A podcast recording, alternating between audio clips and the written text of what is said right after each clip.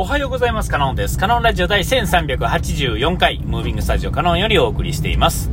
えー、今回はですね、えっと、また夢の話ですね、新しい夢を見たっていうんですかね。えっと、前、夢の話はもう幾度となくしてると思うんですが、大体あの、なんていうんですかね、あの、見たことのないけれども同じ街をですね、うろうろしてる。しかも非現実的なことは基本的に起こらないよっていう、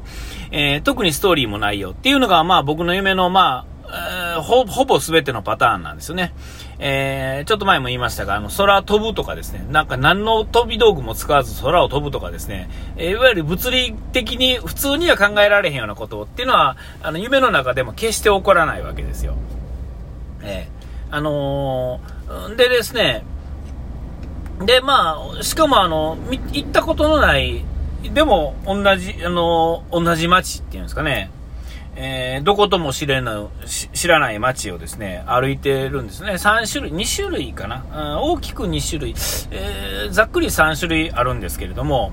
えー、どこの街ともない、デジャブで見たこともないんですよね。実際なんか、いずれどっかで見るやろうとずっと昔から思ってるんですけども、まだその街に行ったことはないし、まあ、夢の中の記憶とですね、まあ実際はもしかしたらもうすでに見てるとかですね、えー、なんかわけわからんくなってるっていうことは、まああるかもしれませんが、ちょっとあの、今はっきり思い出せと言われるとずっと思い出せてないので、多分まだ行ったことないんやと思うんですよね、その街には。えー、ほんでですね、あのー、その街、意外なところって逆にですね、えー、じゃあたまに見るのかとか、単発で見るのかって言われて、それもですね、ほぼないんですよね。えー、ってことやったんですよ。でも、この間ですね、まあまあ、ちょっと最近ちょっと知らない夢を見ることが多くなってきてるのかちょっとわからないですけども、また見たんですよ。え全く知らない街。新しい設定の街なんですよね。えー、で、今、喋り始める前覚えてたんですけど、なんと、いよいよ内容忘れちゃいましたね。まあ、知らない街にですね、あ、あ、思い出した。あの、そうそう、知らない街で、ちゃんと、なんていうんですかね、まあ、実際にはないと思うんですけど、あのパターンはね。えー、ああいうもう、なんていうんですか、昭和の頃はまだあったっていうんですかね、なんかこう、あ、そんなことないか、でっかい工場が潰れた後とかの雰囲気ですね、よく。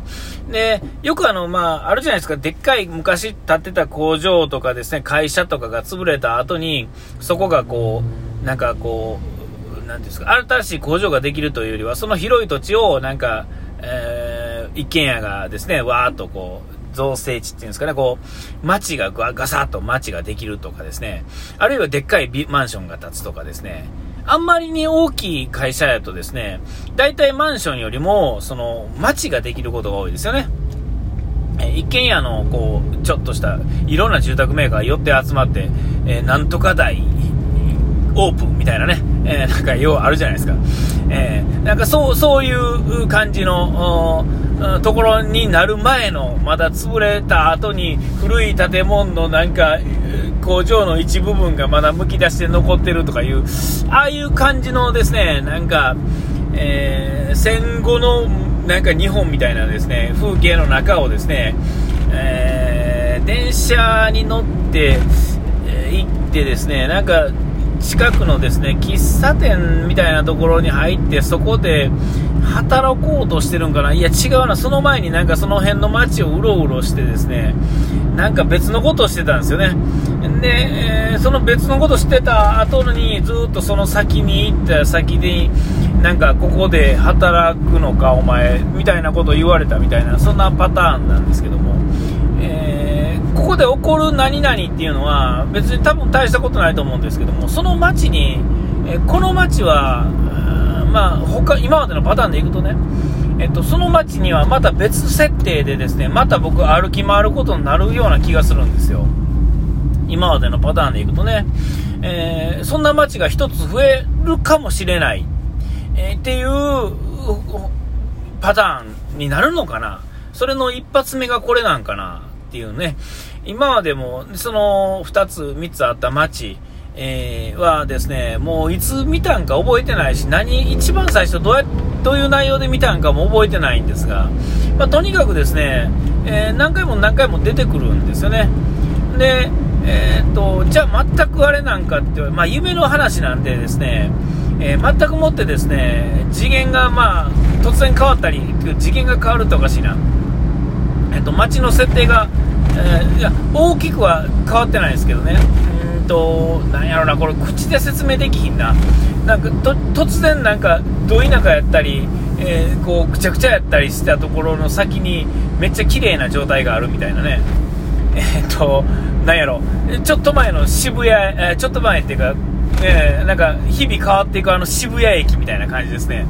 あれこの間来た時こここうやったのに、ここの全体の感じはこのままやのに、なんか変わってるみたいなね。えー、っと、渋谷駅に、最近、この、なんていうか、4、5年、行ってないとわからないでしょうけど、えー、最近この4、5年ですね、渋谷駅あたり行くとですね、あの、再開発がですね、半端なくてですね、あの、僕まあ1年に1回ぐらいしかあそこ行かないですが、あの、もう、いや、なんやったら半年でもですね、えー、もうガラリと変わってるんですよね、今の渋谷駅って。えー、で、まあ、それはまあ、そうなんですよ。えー、それはもうそうならざるを得へんというかですね、あの、まあ、ええか、その辺はね。まあ、とにかく、あの、入り組みすぎてですね、工事もですね、え、信じられへんようなパズルの中工事が進んでいってるわけですよね。え、ほんなら、まあ、ああいうわけわからんことが、あ、もしかしたらそういうのから来てるのかもしれませんね。そういうイメージっていうんですかね。夢の中で起こる、そのなんかこう、くちゃくちゃやのに、めっちゃ綺麗やのに、えー、なんかもっとおかしなことになってるとか、突然なんかみたいな感じにつ、つながっていってるっていうんですかね。えー、まあ、とにかくですねあ、とにかく今まで見たことない街の中を歩いてる新しい夢を見たんですよ。で、まあ、何回も言うように、この、夢の中で起こることは、非現実的なことは決して起こらないわけですね。マジックみたいなことも起こらへんし、えー、なんか、イリュージョンみたいなことも決して起こらへんのですよ。もう、普通に、えー、現実に、えー、体験できることしかそこでは起こらないんですけれども、えー、えー、で、まあ、場面展開だけは、まあ、あの、非現実的なことが起こりますが、まあ、とにかくですね、あの新しい街を出てきてですね、その、そこのコーヒー屋みたいなところっていうのの記憶はあってですね、で、その前にちょっと歩いてたそこにつながる街の中ですね、の景色もなんとなく覚えてるんですよね。えー、これが、まあ、どこまで定着するのかわからないですが、これをなんか、なんていうんですかね、現実に、こう、まあ、誰の脳の、まあ、映像もそうですが、えっ、ー、と、現実っていうか、自分以外の人に見せるための、なんか、装置とかあったら、あの、なんていうんかな、こう、みん、どんな人間も天才な、なんじゃないかぐらいになるような気がしてますよね。えっ、ー、と、頭の中にはあるのに、えー、外には出せないっていうんですかね。あ、全然関係ない話に変えていいですか？今それで思い出しましたが、あの、車の中のね、あの、香りの話って、あるじゃないですか。えっ、ー、と、前、あの、会社の人が、ま僕がこれ乗ってるこのムービングスタジオは、会社の車なんで、えー、会社の車の中には、その僕以外の人が常にいっぱい、いろんな人が乗ってるので、えー、あの、この、なんていう香りのやつをつけたがる人がいてですね、めちゃめちゃたくさんつけるよって話はちょっと前したと思うんですけども、えっ、ー、と、いろんな、もうあの、ある同じ香りをずっと使うというよりは、なんかその場その場でですね、その香りのせあの、香りの種類っていうのを変えていってはるんですよね。えー、その時買いやすいやつを選んでるだけなのか、それとも、あ、今日はこれがいいなと思ってなんとなく買ってみたなのかもしれませんが、僕としてはですね、まあ、車の方向材的なものっていうか、そういうのは基本的にいらないんですけれども、えっと、えっと、全くないないとですね、僕ら仕事で使う車は特にそうなんですが、変な匂いしてくるんですよね。まあ、汗だくで乗ったりとかもするし、えー、なんか、えっ、ー、と、まあ、ゴミ的なものとかですね、汚れたものとか変なものを積むっていうのもあるので、変な匂いがもうすごい、えー、分かる人にはもうすぐ分かると思うんですけども、変な匂いするんですよね。えー、だからそれを消すためにもそういうのがあった方がいいのかなと思う時があるんですよ。ね、なんかほのかに香るっていうのが本当はいいんですけども、えー、まあ、その香り方はともかくとしてですね、何にもないよりは、あ、こっちの方がなんかこう、ちょっと清潔感があるなっていう感じにする、なるときは僕でもあるんですよね。えー、だから、えー、1個2個なんかいい感じの香りがあったら、1個買ってみて、たまにつけたりとかね、えー、するんですけれども、えっと、自分家の車とかでもね。えー、でも基本的には自分家の車も何もつきついてない。嫁もそんなんいらない人ですから。えー、でもまあ、あった方がいいなと思うんですけども、じゃあ、さてですね、この中、山盛りある世の中ね、香り、えー、どれがいいのかなと思った時にですね、えっと、その友達はですね、いろんな香りを嗅いでるから、匂った記憶というのはあるんですけど、彼の中にね。えー、その彼にじゃあおすすめを聞いたとてですね、僕の好みにはならないんですよね。でも彼にはその匂った経験則が山盛りあるわけですよ。